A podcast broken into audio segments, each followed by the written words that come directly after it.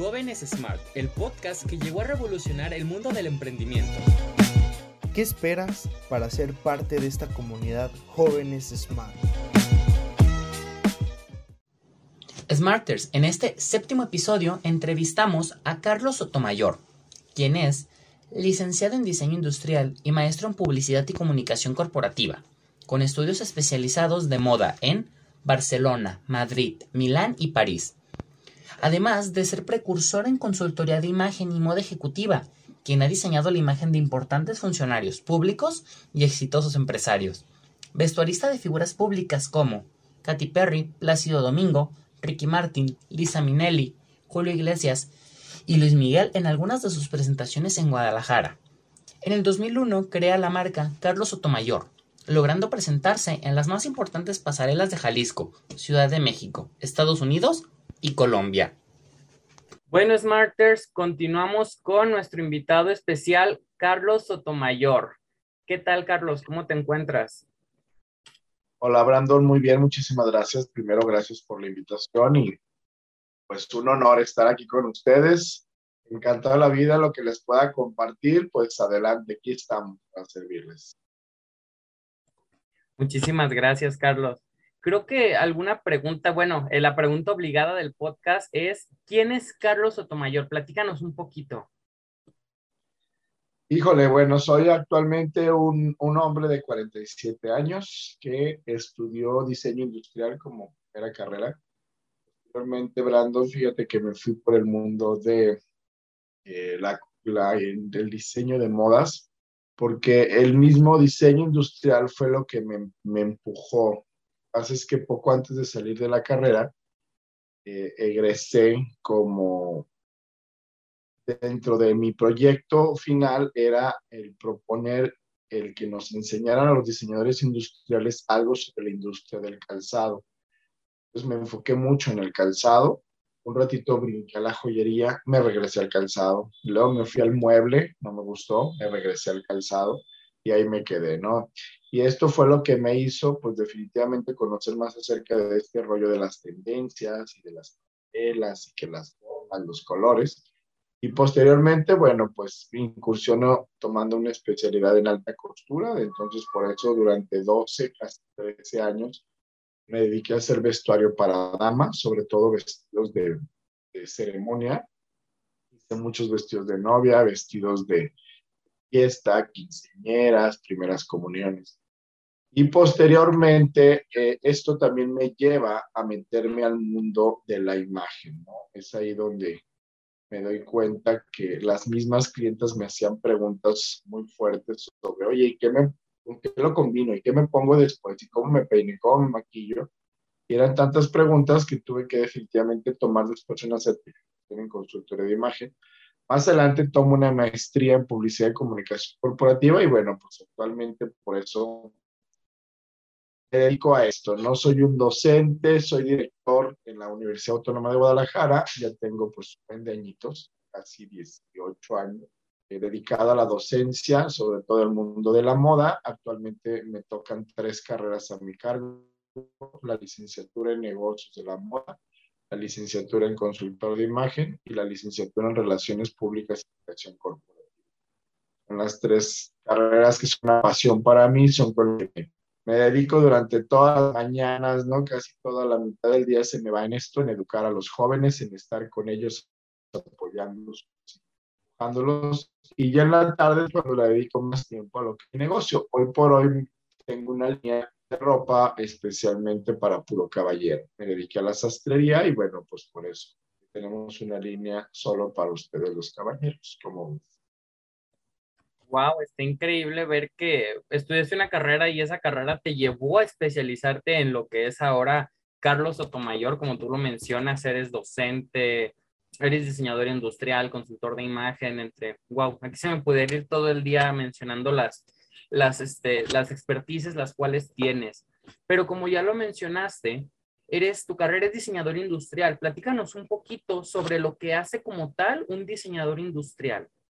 Pues bien, a, un diseñador nos preparan para todo lo que se produzca en serie. Eso es lo que hace un diseñador industrial. te cuento, les cuento a todos que cuando egresé, pues resulta que pues sí sabía diseñar cosas en madera, en metal, en cristal, en plástico, y eran tantas las oportunidades que te lo juro que me sentí como de frente hacia el mar, que digo al mar, hacia un océano, y dije, ¿y ahora qué hago? ¿A qué me dedico? O sea, pues un diseñador puede hacer todo, pero a la vez no me sentí capacitado en nada, Brandon. Es ahí donde a mí me gusta mucho focalizar a los jóvenes, a los estudiantes, y les digo siempre, a pesar de que las universidades te vamos a entregar una pues, es eso, ¿no? Una orientación, una educación universal, te vamos a dar todo un, un, universo para que elijas, pues definitivamente tienes que enfocar tu mirada hacia un punto. O sea, yo ahí fue donde dije, bueno, tengo que voltear hacia el océano, pero tengo que darme cuenta que allá al final del océano hay diferentes y pequeñas islas, pues voy a tratar de nadar hacia una de ellas. Si yo intento ir hacia todas, es imposible. Querer ser todólogo no lo hay que solo, pues quizá Dios Padre es el único que puede ser todólogo, pero a nosotros no nos queda más que enfocarnos y, mirar y visualizar hacia un objetivo. Cuando dije, bueno, como diseñador industrial sé diseñar mucho, pero si me quiero hacer fuerte y quiero posicionarme en algo, tengo que eh, yo especializarme muy en algo, muy en específico en algo. Hoy me preguntan, oye, ¿por qué ya no eres diseñador industrial? Yo, claro que sí, nomás que ahora estoy como diseñador en la industria del vestido. Me preguntas, pues estoy enfocado a lo que se produce tanto la vestimenta para el caballero, ¿no? Porque mi línea, pues tiene desde obviamente eh, la camisa, el pantalón, el chaleco, el blazer, los sacos, eh, diseño sombreros, diseño toda la marroquinería, desde carteras, cinturones, el calzado, hago todos los detalles, ¿no? Como pañuelos, corbatas, fular, mascadas, eh, manillas, pues trato de, de que esté muy completa para vestir al caballero de pie a cabeza. Wow, es increíble como lo mencionas. O sea, tal vez muchas personas pueden decir, pero ¿por qué, Carlos, ya no te, te dedicas a diseño industrial como lo mencionaste? Pero en tu línea de caballero te encargas de todo, eh, por así decirlo, sabes cómo se hace desde el primer proceso, o sea, desde el proceso de producción hasta el proceso de venta. Así es, desde un poquito más atrás, ¿no? Desde la idea que tienes en la mente y cómo llevarla primero a una bocetación o a un bosquejo. En realidad, primero los diseñadores bosquejamos esos garabatos, esos primeros dibujos que hacemos en donde nos encontremos en un pequeño papel, en una servilleta, en el boleto del camión, en donde sea, y empezamos a bosquejar. Y luego ese proceso tenemos que llevarlo a una formalidad para lograr una verdadera ilustración, ¿no? Ya después del bosquejo viene el boceto y después viene una ilustración más precisa, que es con la que nos vamos a dar a entender para las personas que van a producir.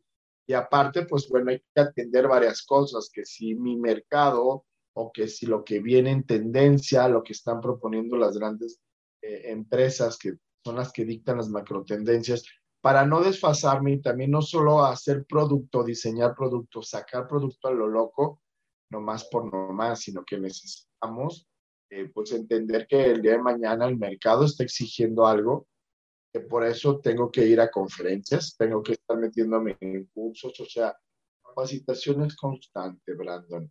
Te los digo a ti, a Diego y a todos los que nos escuchan, definitivamente la capacitación no puede parar.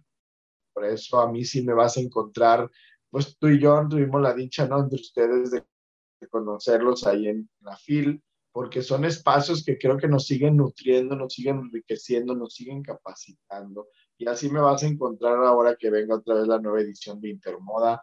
Y en cuanto haya otro congreso y, y alguna curso, seminario que tiene que ver con mi carrera o con carreras afines que me van a abonar, ahí tengo que estar, porque después todo esto yo lo tengo que plasmar en mi, en mis proyectos, ¿no? En mis nuevas colecciones. O sea, no me puedo desfasar y por eso tengo que seguir capacitando.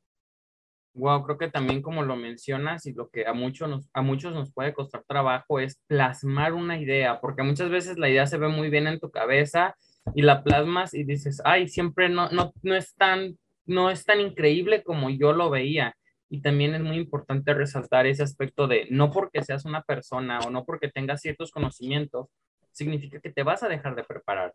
Creo que todos, en, creo que eso es algo que tenemos que rescatar y que todos siempre tenemos que tenerlo muy presente, el siempre estarnos preparando y nunca dejarnos de, de preparar porque a diario podemos aprender cosas nuevas. Así es, digo, yo es algo que hago mucho hincapié, a lo mejor porque soy docente, ¿no? Porque me encanta estar en el aula compartiendo y transmitiendo lo que a mí también alguien ya me, me compartió, me transmitió. Pero les digo a los alumnos, cada que hoy, hoy no entiendo mucho las generaciones, ojalá me estén escuchando varios jóvenes que cuando sus padres de familia o sus profesores, sus tutores, les digan, oye, va a haber una conferencia, pues ojalá te emociones igual que yo, ¿no? El conocer un nuevo conferencista. Oye, viene la presentación de un libro. Oye, resulta ser que se abrió tal curso, tal seminario y que vamos a iniciar eh, tal materia. Híjole, a mí eso me simbra, me emociona. Ahorita para el 2022 ando averiguando qué voy a estudiar, a dónde me voy a meter porque me sigue emocionando entender que no lo sé todo, que no he aprendido lo que quisiera haber aprendido y que hay muchísimas personas que Diosito me las pone en el camino, que gracias a ellas yo me puedo seguir nutriendo. Entonces a mí no más como dicen, ranita y yo salto, a mí me dicen que va a haber un, un área de oportunidad para aprender y en eso me estoy anotando, me estoy apuntando. Entonces les digo mucho a mis alumnos, me desespera porque hoy voy los invito y, ay, otra vez, otra conferencia que era, lo dicen con otras palabras todavía peores, ¿no? ay, tenemos que ir, y yo no, no es que tengas, ¿no? Y como yo les digo, bueno, yo sí voy a ir a ese nuevo congreso, a ese seminario, a ese curso, en esa conferencia, a mí sí me vas a ver. Y si puedo estar en las primeras filas, voy a estar en las primeras filas, que yo me voy a seguir capacitando. Conste que lo estoy diciendo un hombre de 47 años, que, que yo sueño con seguir aprendiendo, me quiero morir aprendiendo, ¿no? y bueno, la vida me ha puesto también en el, en el puesto de, de compartir tantito y de, y, de, de, transmitirlo a través de la docencia y por lo mismo, pues quiero seguir juntándome con puras personas que me enseñen y que sepan más que yo. Eso es mi, uno de mis retos.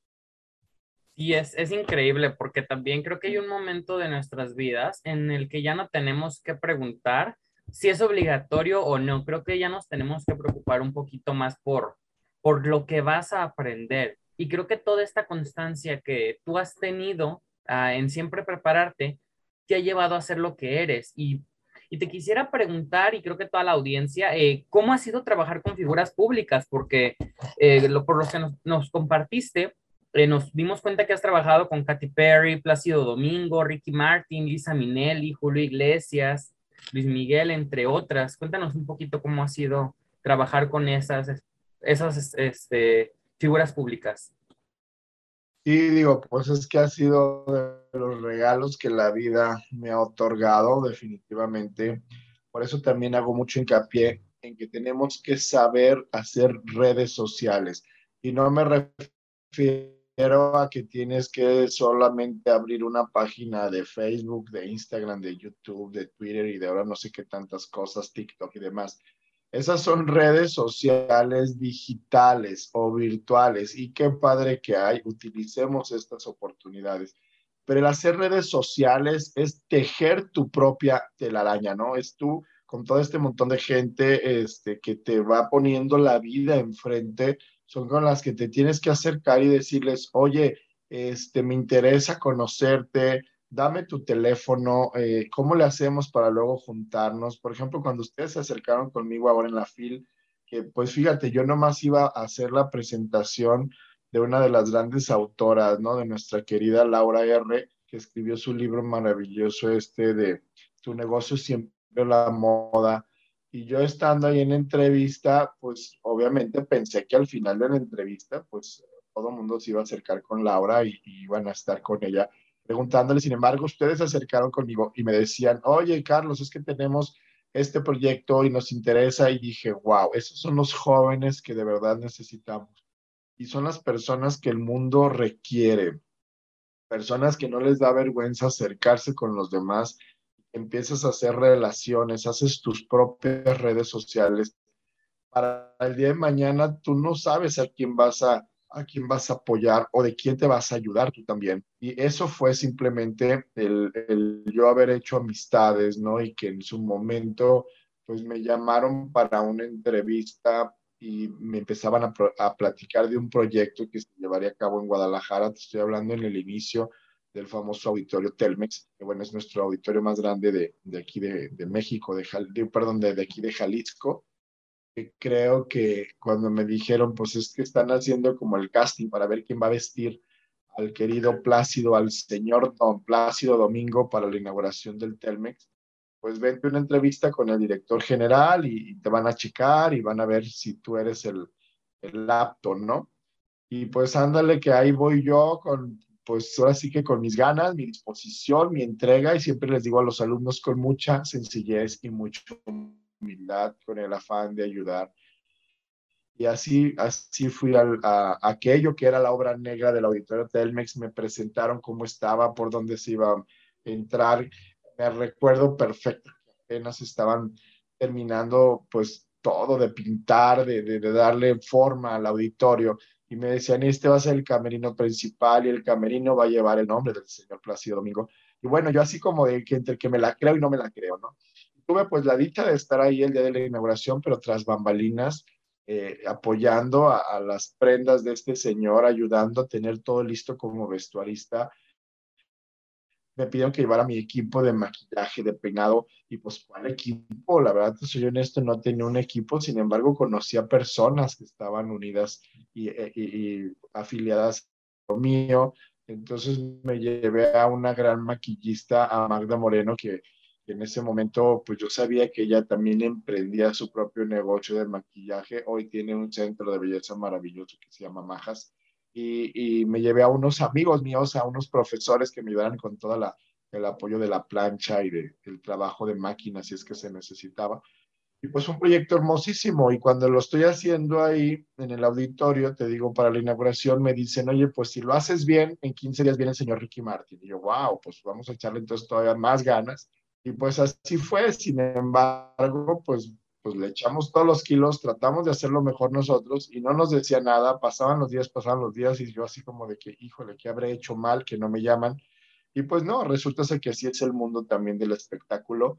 Yo no sabía que te pueden hablar el mismo día o un día antes, si acaso, y te dicen, oye, ya, ya reportó el señor Ricky Martin o la gente del señor que sí necesita vestuarista, vente y vas a estar con él y estuvimos por ahí apoyando también en la gira blanco y negro, pues fue impactante, fue padrísimo. Y a partir de ahí se dejaron venir muchas más oportunidades, muchos artistas, pero pues sí, la que una de las que más recuerdo obviamente fue cuando fueron los premios MTV Latinoamérica, que cumplían los 15 años y que la sede era Guadalajara, Jalisco, que por eso decidieron venir aquí. Y entonces esta gran, gran luminaria que Katy Perry iba, iba a ser como el momento, ¿no? Era el momento de los MTV cuando ella vestida de quinceñera se lanzaría un pastel. Y pues fue algo espectacular porque me dijeron, oye, pues queremos que tú la vistas, porque si tú tienes vestidos de quinceñera, vestidos de fiesta, de ceremonia, pues que seas tú el diseñador. Sin embargo, fue muy curioso porque no soy yo el diseñador y siempre lo he dicho. Yo soy codiseñador prácticamente porque yo colaboré y cooperé pero en realidad el vestido llegó de, de, Los Ángeles por otro diseñador, discúlpenme, pero no, no recuerdo el nombre de quién era. Sin embargo, tuve que yo adaptarlo y hacerle unas modificaciones para lo que tendría que ser el espectáculo como tal y los requerimientos que yo conllevaba. Y, y, bueno, te soy honesto, pues yo trabajé esa situación un poco incómoda porque no me gustaba mucho la idea que ellos traían era como venir a burlarse, así me lo dijeron, queremos que la vistas de la típica quinceñera naca mexicana. Yo me quedé como de, a ver, no entendí, a ver, otra vez repítanme.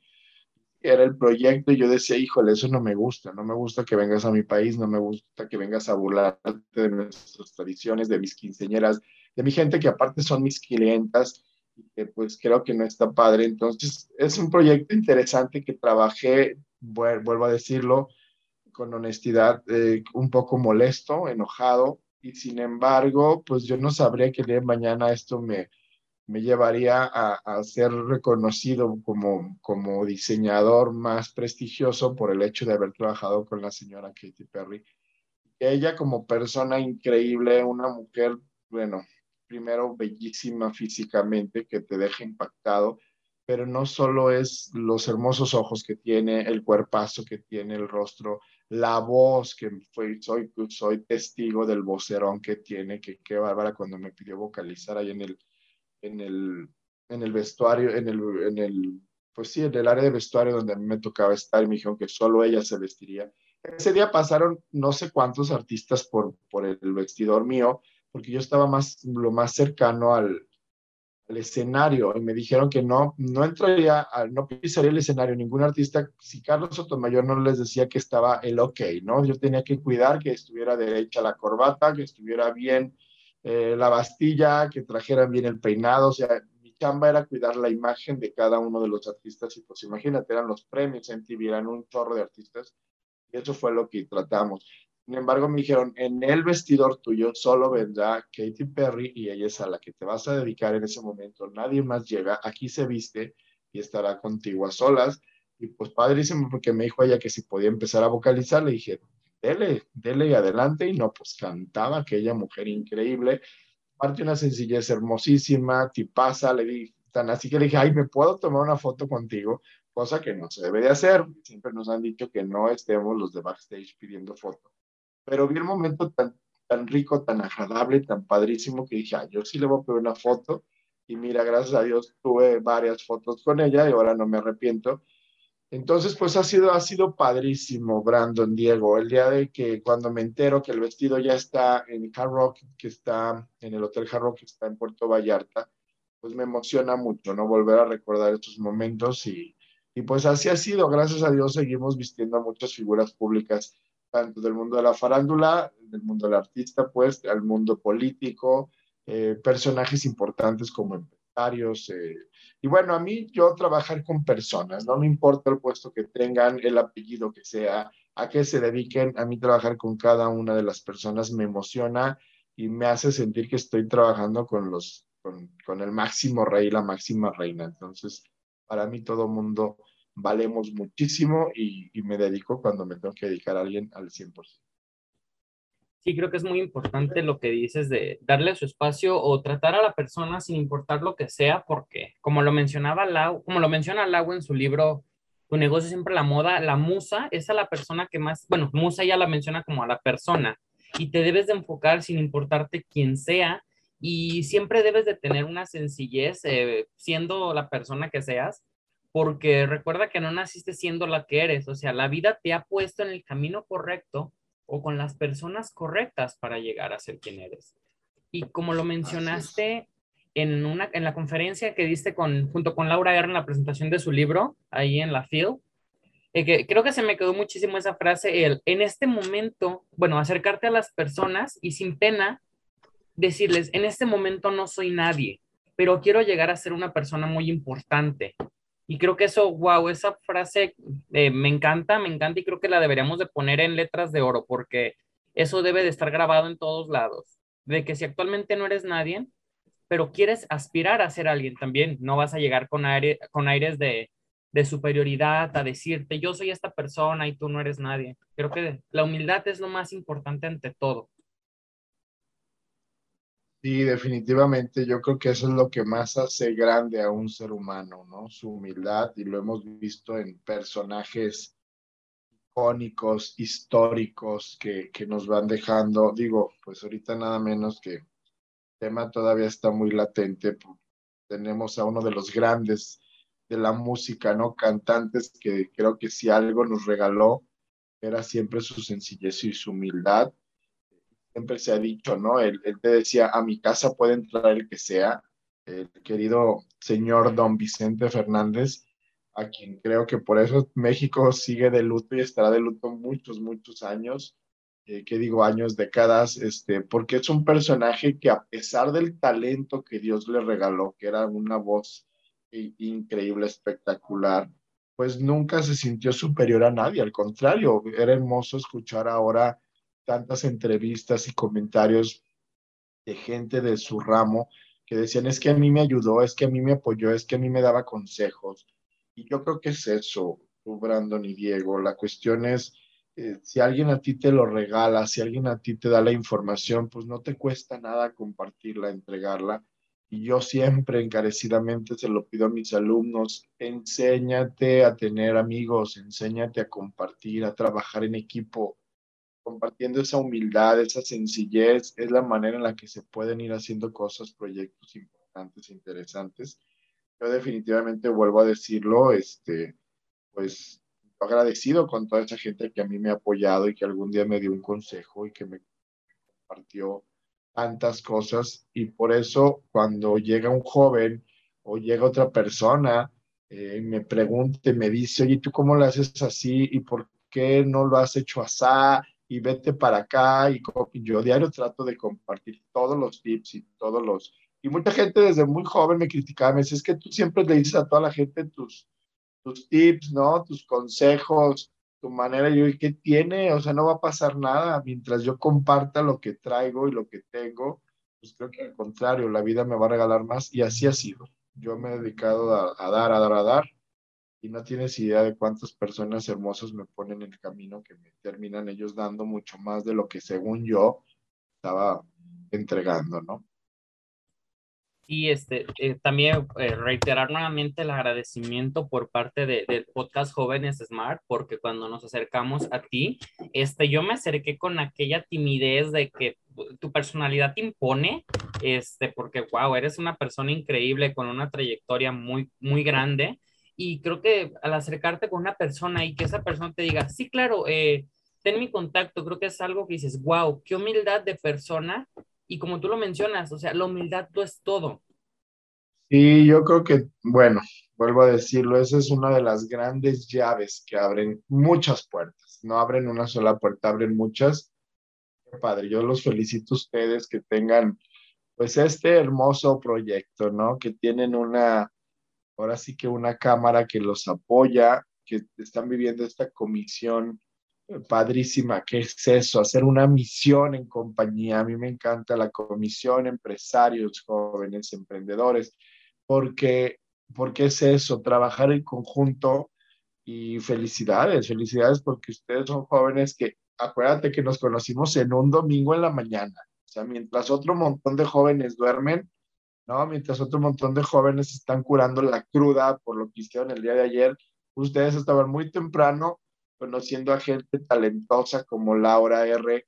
Y, queriendo aprender de ella y aprender de todo ese montón de, híjole, personajazos que estuvieron en este recinto de la Expo Guadalajara, conociendo eh, y, y, viviendo, ¿no? Viviendo la letra, el buscando libros, cuánta infinidad de libros. Yo nomás veía y decía, híjole, todo lo que me falta por aprender, toda esa gente que me falta por conocer, y todavía quedándote dormido en tu casa, digo, no, no, eso no se puede hacer, no perdamos el tiempo en la, en la cama, en la flojera, levántate y ve y conoce y ve y aprende. por eso los felicito a ustedes, porque fíjate, qué padre, yo luego aún así se acercan y me dicen, oye, traemos este proyecto y, y nos encantaría entrevistarte, y yo pues me siento al contrario, yo soy el honrado, el feliz y decir, wow, unos jóvenes con tanto talento y con tantas ganas de, quererse comer el mundo y me invitan a su proyecto, pero por supuesto que dime a cuándo y a qué horas y ahí voy a estar, ¿no?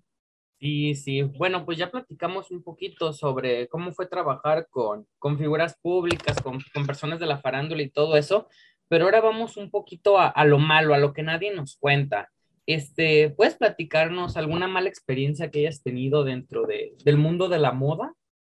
Híjole, malas experiencias pues han sido bastantes también, sobre todo cuando, me he equivocado, ¿no? Muchas veces por humano me he equivocado.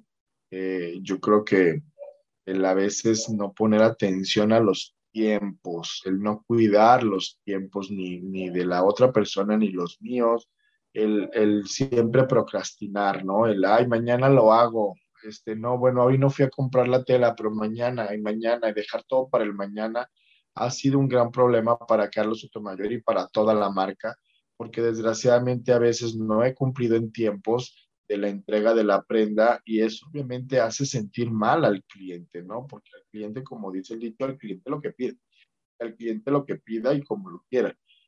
Entonces el hecho de tú te, meterte en estos problemas de que porque como tú no cumpliste con tus tiempos, te llevas toda una cadena porque entonces la gente que trabaja contigo también le está llegando tarde el material y al final terminamos queriendo todo al 5 para el ratito. Y eso ha sido un problema muy grave y creo que es un problema que como mexicanos, sobre todo, porque si tenemos de pronto algunos esa cultura de que acabo no pasa nada, al ratito lo hago, al ratito lo hago, y lo cuento porque eso sí, yo invitaría que por favor ahí nadie me copie y se lo digo mucho a mis hijos, a mis alumnos, que me dicen, ay, pero es que tú también lo dejas todo para el final y vemos que tú al final de todos tus proyectos, tus pasarelas salen bien padres y todo. Le digo, no, no, no, no, eso no me estén aprendiendo, por favor, porque si supieran el trauma que tengo de que a veces me llega el tiempo, ya llega el día de la presentación, ya tengo la pasarela enfrente, ya tengo la entrega final con el cliente y todo por haberlo dejado. Digo, sí creo tener esa gran capacidad de improvisación. Diosito me dotó algo padrísimo en mi vida que se llama creatividad, improvisación. Y sí, soy de los que resuelve porque resuelve las cosas y como dicen, siempre traes un as bajo la manga y saco el as pero quisiera no estar utilizando esos as que tengo guardados, ¿no? Siento que si me hubiera organizado mejor en tiempos, en economía y demás, pudiera lograr cosas más padres. Entonces, pues platicarte de, cosas feas, cosas tristes, es eso, una mala planeación, una mala organización, el no cuidar el tiempo, porque me ha pasado de verdad hasta con artistas, con políticos, con, con todo mundo, y al final dices, y lo pude haber hecho mejor si me hubiera organizado tantito. Entonces ahí sí los invito, no, no procrastinen, no dejen todo para el mañana, eh, hay que levantarnos y hacerlo hoy y decir hoy, solo por hoy, porque definitivamente nadie nos asegura que mañana estemos aquí. Y creo que ahorita lo que hemos vivido todos, eh, esto que sucedió desde el año pasado, bueno, que venía desde el 19, pues es algo que nos enseña a vivir muy fuerte el presente. Y si hoy lo puedes hacer, hazlo hoy y no procrastines y no lo dejes para mañana, porque mañana quién sabe si nos... Sí, es, es algo muy, es como la triste realidad de que tuvimos que aprender a vivir al día a día, más que nada por eso de que en un momento se acaba la vida y tuvimos que aprender a valorar un poquito eso y creo que sí es importante resaltar eso no dejemos para mañana lo que podemos hacer desde hoy, porque ahorita estás, pero mañana no sabes si, te si amanezcas o si alguna, por alguna circunstancia tú ya no puedes estar en, este mundo.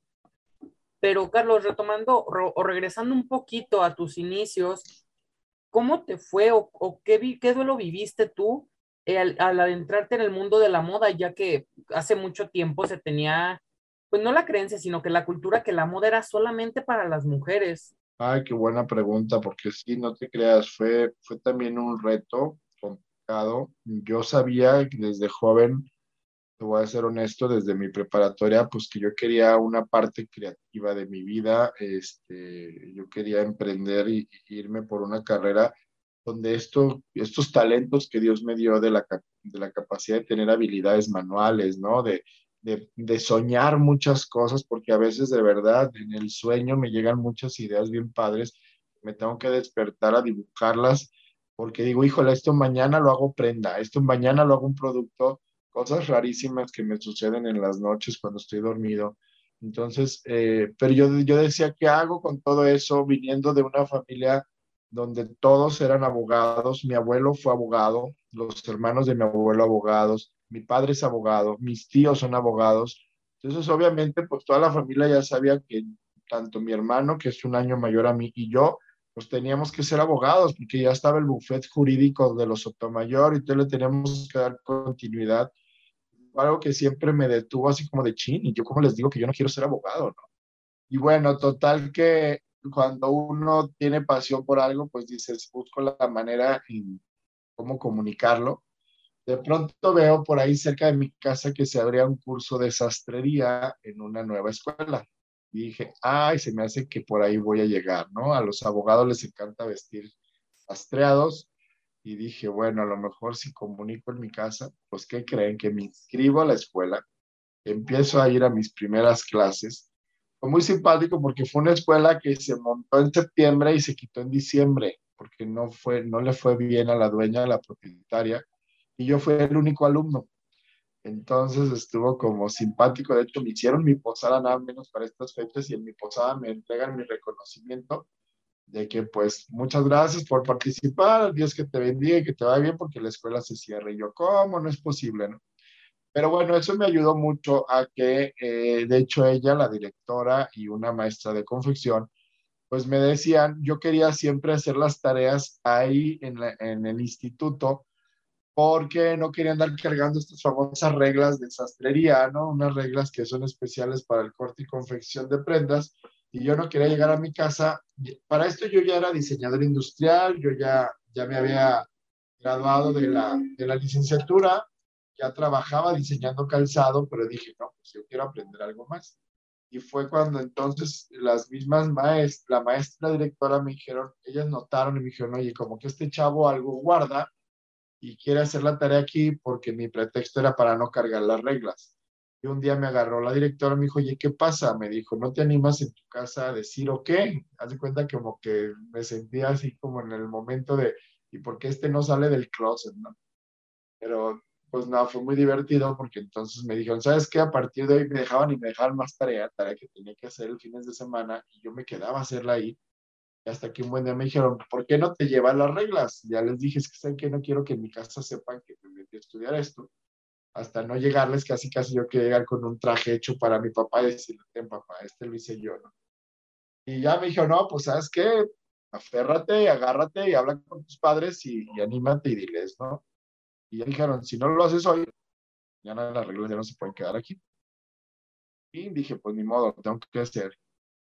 Muy simpático porque a veces nosotros tenemos como en nuestras mentes, hacemos unas novelas ahí muy raras, cuando de pronto, pues dije, me dieron el reto de mañana lo tienes que decir, entonces aproveché la comida donde nos sentábamos pues, toda la familia a comer, mi madre, mi padre, mis hermanos, y dije, creo que este es el momento ideal. Y pues eso hice, créeme, es un momento eterno, me sudaban las manos, no sé qué hacer, hasta que ya casi casi se va a acabar la comida. Le digo, oigan, pues quiero decirles algo, este, me metí a un curso de sastrería, este, porque voy a empezar a, a fabricar ropa. Y en eso mi hermano, ya sabrás, te digo, tiene un año más, no, ya sabría si lo tenías guardado y mariconcito, y me empezó a decir así de puras payasadas cosas que, bueno, ahora con el respeto de, de todos, espero no ofender a nadie, pero bueno, pues fue mi situación y más en ese, en ese momento de la época donde todavía todo el mundo lo veía esto como, como bien lo dices, una carrera más para el género femenino. Y mi papá, la sorpresa fue que me dice, te habías tardado. Yo siempre te vi a ti manera de hacer eso y pues, ¿por qué no haces lo que hacía tu abuelo? tu abuelo tuvo una fábrica de ropa, el papá de mi mamá tuvo una fábrica de ropa, yo creo que de ahí me viene también, y mi abuelo fabricaba muchísima ropa, eh, sobre todo uniformes industriales. Él hacía mucho para estos, los repartidores de agua, del gas, y yo ahí viví de chico en un taller muy grande al fondo en la casa de mi abuela, donde había mesas de corte, un montón de máquinas, ¿no? Mi madre obviamente sabe coser por eso. Y, yo me acuerdo que yo jugaba y me divertía mucho. Entonces dice mi papá, por eso te habías tardado. Me dice, nomás ojalá tú sí me hagas caso. Haz ropa para niños, eso te va a dejar. Siempre le dije a tu abuelo que hiciera ropa para niños. ¿Y qué crees, Brandon y Diego? Es hora que no he hecho ropa para niños. le prometí a mi papá que sí, que, que, si me dejaba estudiar iba a hacer ropa para niños y iba a hacer esta. Él quería que hiciéramos esos trajecitos los típicos que tienen, por ejemplo, los niños españoles, los ingleses, ¿no? Que es como el niño con un short corto, un tipo bermuda, que visten al niño como muy elegante para las ceremonias. Y siempre mi papá me dijo, vete por ahí y te va a ir muy bien. Y es hora que no le he caso y creo que qué bueno que me vuelven a recordar con su pregunta porque tengo que ponerme las pilas y tengo que hacerle honor a lo que mi padre me pidió. Y, y por eso me quedé, dije, ay, jole, pues fue tan fácil. Y yo que vengo arrastrando años, ¿no? Meses con la angustia, días de, híjole, ¿cómo lo digo y cómo lo digo? Entonces también con esto lo comparto porque a veces ustedes jóvenes, pues nomás no, no estén metiendo su cabeza ideas donde los papás a veces lo único que queremos es apoyarles, ¿no? Te digo ahora ya como padre de familia, creo que así estuvo mi hijo también ahora que él quería tomar la decisión de que iba a estudiar y no se animaba por pensar en que nosotros lo fuéramos. Él ahora estudia producción audiovisual, se quiso ir por todo este rollo de, de grabaciones, de cine, de, de, videos y demás. Y como siempre desde chiquito, mi esposa le dijo que él era muy bueno para las relaciones internacionales, que podía ser un gran cónsul, pues él estuvo cargando toda su vida con esto de que él tenía que ser un cónsul y tenía que estudiar relaciones internacionales la verdad es que también veía que mi hijo no tenía talento para eso. A él le encanta todo este rollo de ahorita, estaría fascinado aquí viéndote a ti, haciendo el podcast y todo. Le, le encanta, le fascina. Y nada menos este año entró a estudiar ya por fin la licenciatura en producción audiovisual y en enero de este año me dice un día, papá, quiero hablar muy seriamente contigo. Dije, dale, pues, ¿qué va a pasar? Y yo creo que él también venía, yo lo sentía que no era feliz porque no transmitía esa necesidad de decir, es que no quiero estudiar lo que ustedes quieren que yo estudie, yo quiero irme. Y le dije, por favor, hijo, lo único que yo quiero es que seas feliz, que hagas lo que tú quieras, haz lo que te apasiona. Le dije, tienes el ejemplo en tu padre, soy un, un, raro en la familia porque no soy abogado, tengo un chorro de primos abogados, les cuento que claro que siguieron la educación de mis tíos, ni mi hermano ni yo somos abogados, gracias a Dios. Mi hermano es contador público y yo pues me fui todavía más por el lado de lo, del arte, ¿no? De lo creativo. Pero eso nos, pues yo, yo soy feliz, soy el hombre más feliz del mundo, no me imagino en, ninguna otra área, en ninguna otra eh, profesión más que en las que estoy, ¿no? Y tan así que me apasiono y, y yo puedo horas compartiendo, transmitiendo, como ya les dije, puedo seguir aprendiendo porque esto es lo mío. Y entonces tuve la fortuna de tener papás que me apoyaron y que simplemente yo necesitaba abrirme y decir, pues, ¿saben qué? Yo no quiero ser abogado, yo voy a ser diseñador y me voy por el mundo del diseño. Y creo que muchas veces nos formamos ideas que no, y ya casi vas a decirles con todo y maletas preparadas porque sientes que te van a correr y te sientes, o sea, no sabes cómo decirlo y como tú dices, y, la reacción de, en tu caso de tus papás termina siendo totalmente diferente y como súper relajada y ya, o sea, tú solamente viviste estresado por mucho tiempo porque no sabías cómo decirlo y tus papás se lo toman con toda naturalidad. Claro, aunque en ese tiempo tal vez un, un poco difícil porque como lo mencionamos, era un sector que se generaba, estaba muy feminizado, pero actualmente con equidad de género, con todas esas reformas que hay, pues es igualdad de género al fin de cuentas. Así es, Brandon, definitivamente pues no es nada más que siempre, primero reconocer tus talentos, tus virtudes, tus dones, como le quieras llamar, las capacidades que Dios te dio, ponerlas siempre para el servicio de los demás, ¿no? Y aferrarte, aferrarte a ellas y hacer tus sueños una realidad, como bien te lo comento, pues yo, bendito Dios, sigo soñando un montón de cosas bien padres y mismas que, el día de mañana las convierto en un estampado, las hago una prenda, las hago un objeto y es, es hermoso, ¿no? Cuando ves que, que eso que tú creabas o creaste y que alguien más lo porte, híjole, pues no tiene precio, ¿no? Cuando veía yo a las novias encantadas porque se estaban casando ya ahí en el altar, en su fiesta, en su baile, con el vestido que yo les creaba. Ahora los caballeros, ver que varios me buscan porque saben que, que no voy a presentar pan con lo mismo, lo que siempre los hombres casi siempre nos hemos puesto, ¿no? Sino que, van conmigo porque buscan algo diferente. Una de mis especialidades, pues, es el trabajo para novios, porque creo que es una área muy olvidada. La mayoría de los novios es de ya, tú te vas a casar y réntate tu smoking, tu frac, tu jacket y ya. Cuando van conmigo y, y exploramos y vemos diferentes tipos de tejidos y de telas y creamos algo muy personalizado, muy único, pues es parte padrísima porque ellos también tienen ese sueño como lo tienen les dedican mucho tiempo en esto, hacen el vestido para ellas, el diseñador, te lo digo porque eso hice muchos años, pero ahora que me fui más por el mundo del caballero, pues estoy encantado porque estoy viendo como que el hombre también necesitaba esta parte de sentirse eh, auténtico, ¿no? De decir, es que mi traje yo quiero que traiga este detalle y la solapa de tal color y que aquí pueda yo meter mi pluma y que se alcance a ver el reloj y detallitos a veces así mínimos, pero que hacen una gran diferencia. Amigos, si no se pueden perder este 20% de descuento que tiene reservado para nosotros Basic Store, un emprendimiento nacido en CUSEA, 100% productos mexicanos y son diseños muy frescos. Lo único que tienen que hacer es ir a la tienda en línea, buscar eh, desde su navegador preferido basicstore.mx. Pueden entrar a la tienda en línea, pueden elegir cualquier diseño. Y para hacer efectivo este 20% de descuento exclusivo para la comunidad jóvenes Smart, deben únicamente de ingresar el código CRACKS. Se los voy a dictar para que lo tengan presente y puedan adquirir este 20% de descuento en cualquier artículo Basic Store. Y es C-R-A-C-K-S, Cracks. Así que no se pierdan de este 20% de descuento exclusivo para la comunidad Jóvenes Smart. Es una tienda en línea, Basic Store, es un emprendimiento nacido en Cusea y es un producto 100% mexicano. Bueno, continuando ya para concluir un poquito la entrevista, eh, ¿qué mensaje le darías a las personas que van comenzando en el mundo de la moda? El mensaje que más les daría es, bueno, siempre lo digo en mi primer día de clases, bienvenidos al mundo que nunca duerme. La moda nunca duerme.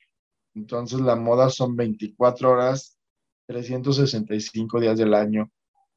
Hay que estar en constante crecimiento, en constante capacitación, aprendizaje.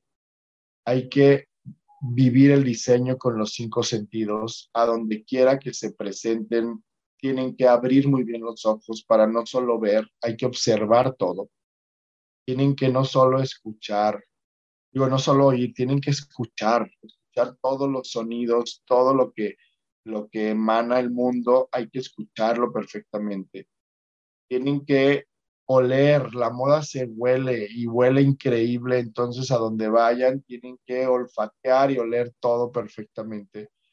Cuando estamos en eventos y tienes que probar, pues hay que tomarle gusto a las cosas y sobre todo, pues utilizar el órgano más grande que lo tiene nuestro cuerpo, que se llama la piel, hay que sentir, la moda se siente, entonces por eso hay que asistir a eventos, hay que estar, gracias a Dios ya volvimos a, lo que era nuestra normalidad, poco a poco pues nos vamos incorporando más. Entonces en los eventos tienes que sentir con la piel la moda y tratar siempre de absorber, absorber. Por eso lo digo, conocer gente a lo loco, presentarte, regalarle tu teléfono, tus tarjetas a todo mundo para empezar a hacer una red social importantísima y que le mañana estoy seguro que esos que Dios te puso en el camino era por algo, que de algo te van a servir y con ellos vas a hacer cosas y proyectos bien padres y bien interesantes. Entonces, aunque vayas, yo se los digo mucho el primer de clases, hoy empieza la moda, hoy empieza tu vivir en la moda, abre tus cinco sentidos, gózalo, vívelo todo en cada momento y cada instante, vive tu presente, sigue soñando un futuro, pero vive tu presente bien fuerte y con eso auguro mucho éxito. Creo que es lo que, lo que otros grandes de la moda a mí me han regalado, les he ido aprendiendo y veo que lo hacen y lo hacen súper bien y por eso vuelvo a decirte, tengo muchos, muchos ídolos que, que cada día los, los sigo siguiendo y los, los, los busco, ¿no? ¿Cómo ves? Y es increíble que, que tú te, que tengas esa profesión también tan noble como lo es la docencia y que no todos tienen eh, esa capacidad de transmitir sus conocimientos a otras personas, eh, pues ya sea porque no son muy pacientes o se desesperan muy rápido. Y wow, yo mis admiraciones total para los maestros de cualquier sector, porque no es fácil lidiar con jóvenes, eh, porque estamos, bueno, creo que en cualquier nivel de los maestros eh, estamos en una parte en la que, bueno, ahorita hablando un poquito a nivel universidad y todo eso, creo que estamos en una parte en la que o no nos interesan tantas cosas, o nos creemos que ya sabemos todo y nos queremos comer el mundo de una sola cosa cuando, ahora sí que como diría mi abuelita, queremos eh, volar antes de empezar a caminar. Sí, definitivamente eh, es algo importantísimo. Yo les digo también a los alumnos, no se quieran comer el pastel de un solo bocado, o sea, dense la oportunidad de irlo gozando, ¿no? Dense la oportunidad de ir poco a poco. Por algo en el mundo de la universidad o en la escuela, pues existen los grados. Creo que los que nos dedicamos a crear estos programas de estudio, sabemos perfectamente qué necesitas aprender en primer grado, qué sigue para segundo y así sucesivamente. Y no quieran de pronto ya, sí lo veo, ¿eh? me toca muy seguido que chicos que ya van en tercero, cuarto, no, bueno, ya se sienten las superstars, ya quieren ser los diseñadores que el mundo necesitaba, ya no empiezan a asistir a congresos, a, a, a seminarios, a conferencias, porque ellos ya creen que ya lo saben todo, ya lo aprendieron todo. Hoy es bien fácil que como lo aprenden mucho también a través de estas plataformas, hoy creen que ya con eso, con haber escuchado un podcast, uy, no, ya, ya son los super sabiondos y ya te saben sacar las colecciones del mundo mundial y dices, no, espérame tantito, o sea, déjate, déjate guiar por tus mentores, por tus profesores. Vuelvo a decir, o sea, nadie sabemos todo. Te lo digo yo que, bueno, perdón, pero pues ya con lo que me ha llevado la vida en avance, de verdad tengo tanto que aprender y entonces me, me, junto con gente sabia.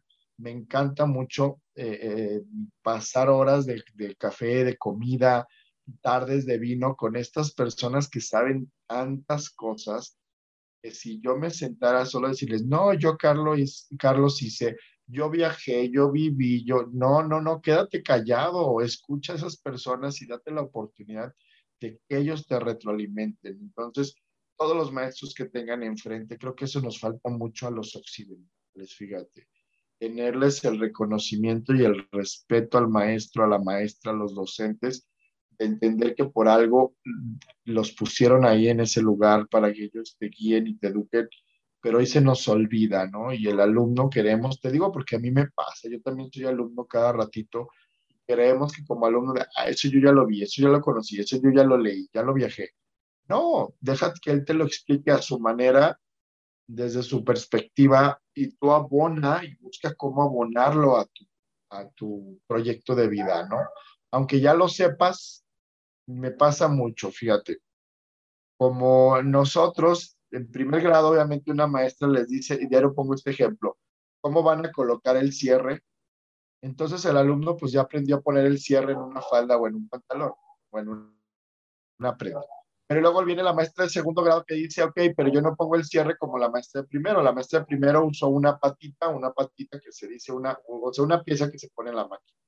Y llega la maestra y dice, no, yo lo pongo a mano. Ah, caray, ¿cómo que lo pones? Sí, yo siempre los cierres los pego a mano. Luego viene otra maestra y dice, no, es que yo pongo una parte de la patita y otra parte la pego a mano. Y los alumnos luego van conmigo y me reclaman y dicen, ¿a quién le hacemos caso? a la maestra de primero que dijo que usaba tal patita, a la de segundo que ella la pega a mano, o a la de tercero que anda inventando muchas cosas, ¿no? Y yo les digo, pues aprende de las tres, porque las tres tienen la razón, las tres ponen el cierre, pero cada una tiene una técnica. Aquí lo interesante, tú como alumno es, apréndete la técnica de cada una y al final tú crea tu propia técnica. Pero no digas, ah, maestra, yo ya sé poner el cierre qué mejor que vino otra a decirte cómo se pega el cierre a su estilo y a su técnica. Entonces, entre más técnicas tengas de muchísimas más personas, al final tú te haces un experto creando tu propia técnica. Eso es fundamental. Entonces, por más que yo te diga ahorita a ti, Brandon, es que yo los trajes los hago así y con tal tela y con tal técnica, a mí me vuelven a poner otro señor don Sastre frente a mí, créeme que lo primero que hago es hacerle la reverencia, me le pongo así con todos los cinco sentidos abiertos y trato de absorber de estos señores don sastres todo porque sé que tienen mucho que enseñar. Y al final esas técnicas nadie las, las valora. ¿eh? Sí, aprender a valorar todo lo que podemos ir aprendiendo y siempre aprender.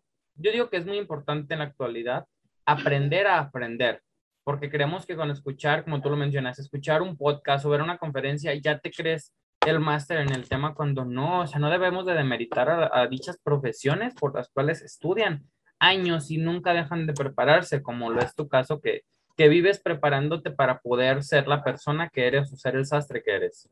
Y ya para concluir, me gustaría me gustaría preguntarte o, si nos pudieras decir un mensaje en general para la comunidad del podcast. Eh, nosotros le llamamos los Smarters, pero en general para la comunidad de jóvenes Smart, un mensaje que les quieras dar.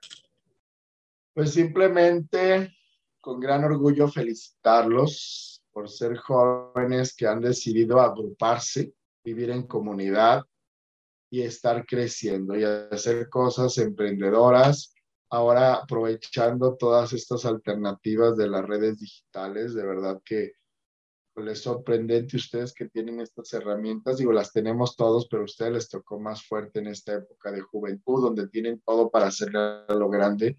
Es que padre felicitarlos porque sé que cada uno de ustedes se dedican a, a diferentes cosas y aún así le dedican tiempo a esta su comunidad, a esto de seguir enriqueciendo sus vidas a través del compartir de la experiencia de otras personas, nomás invitarlos a que nunca claudiquen, a que no paren, a que no, por más que te desmotives, no, no, no te bajes de este barco. Padrísimo, al contrario, a quienes están llevando el timón, el barco, pues el aplauso, de verdad el aplauso para que sigan fuertes y sigan liderando a este proyecto tan hermoso, a los que ahorita no les toca tomar el timón y que tienen que ir ahora sí que como, como marineritos ahí, pues apoyar, apoyar siempre a los, a los que están de frente, ¿no? Porque eso nos pasa mucho cuando trabajamos en equipo, que a veces los que están en la cabeza, los que llevan el mando, pues se sienten desgastados por todo lo que hacen y los demás nomás nos la pasamos criticando, eh, este, exigiendo, ¿no? Que nos den más, que nos den más y no a veces no cooperamos y no damos de nuestra parte. Simplemente invitarlos a entender que a veces la rueda de la fortuna así es, a veces a uno nos va a tocar estar arriba, pero la, la rueda da vueltas y a veces nos toca estar abajo.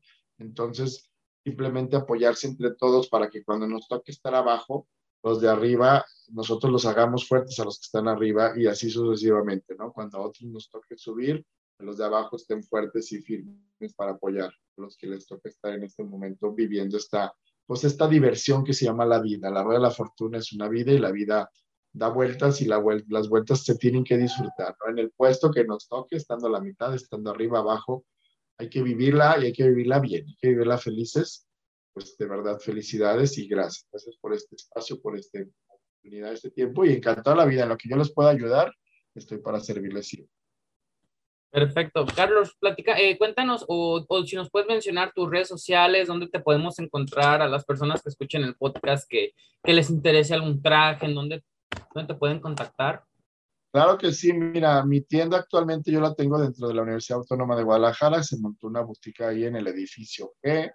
Y bueno, pues sí, mis, mis prendas las pueden observar ustedes en el Instagram, en el Instagram estoy como Carlos Sotomayor, eh, tengo página, página web que es www.carlossotomayor.com la marca lleva una sola S entre el nombre y el apellido. Yo en realidad soy Carlos con S y luego Sotomayor es mi apellido, pero me dijeron que por cuestiones mercadológicas dejara una sola S y por eso formamos una sola palabra. Entonces la marca es Carlos Sotomayor con una sola S.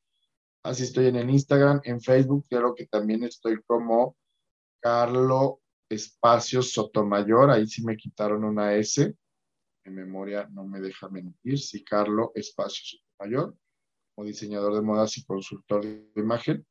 Pues ahí estoy a la orden. Perfecto, Carlos. Muchísimas gracias por parte de toda la comunidad, y de Diego, que, que no nos puede acompañar en la entrevista por cuestiones de agenda. Eh, reiterarte nuestro agradecimiento porque personas como tú que, que sean parte de estos proyectos que, que quieren generar mucho ruido y queremos llevar el emprendimiento a todos los rincones y que todas las personas vean que pueden emprender y que se vean en, las, en esas historias de éxito, pero que también vean los fracasos que han tenido, porque no todo es éxito, sino que también lleva su trabajo. Excelente, claro que sí, no, gracias una vez más a ustedes, felicidades y pues a seguirle. Ojalá esta sea la primera de muchas que nos podamos encontrar y que sigamos compartiendo.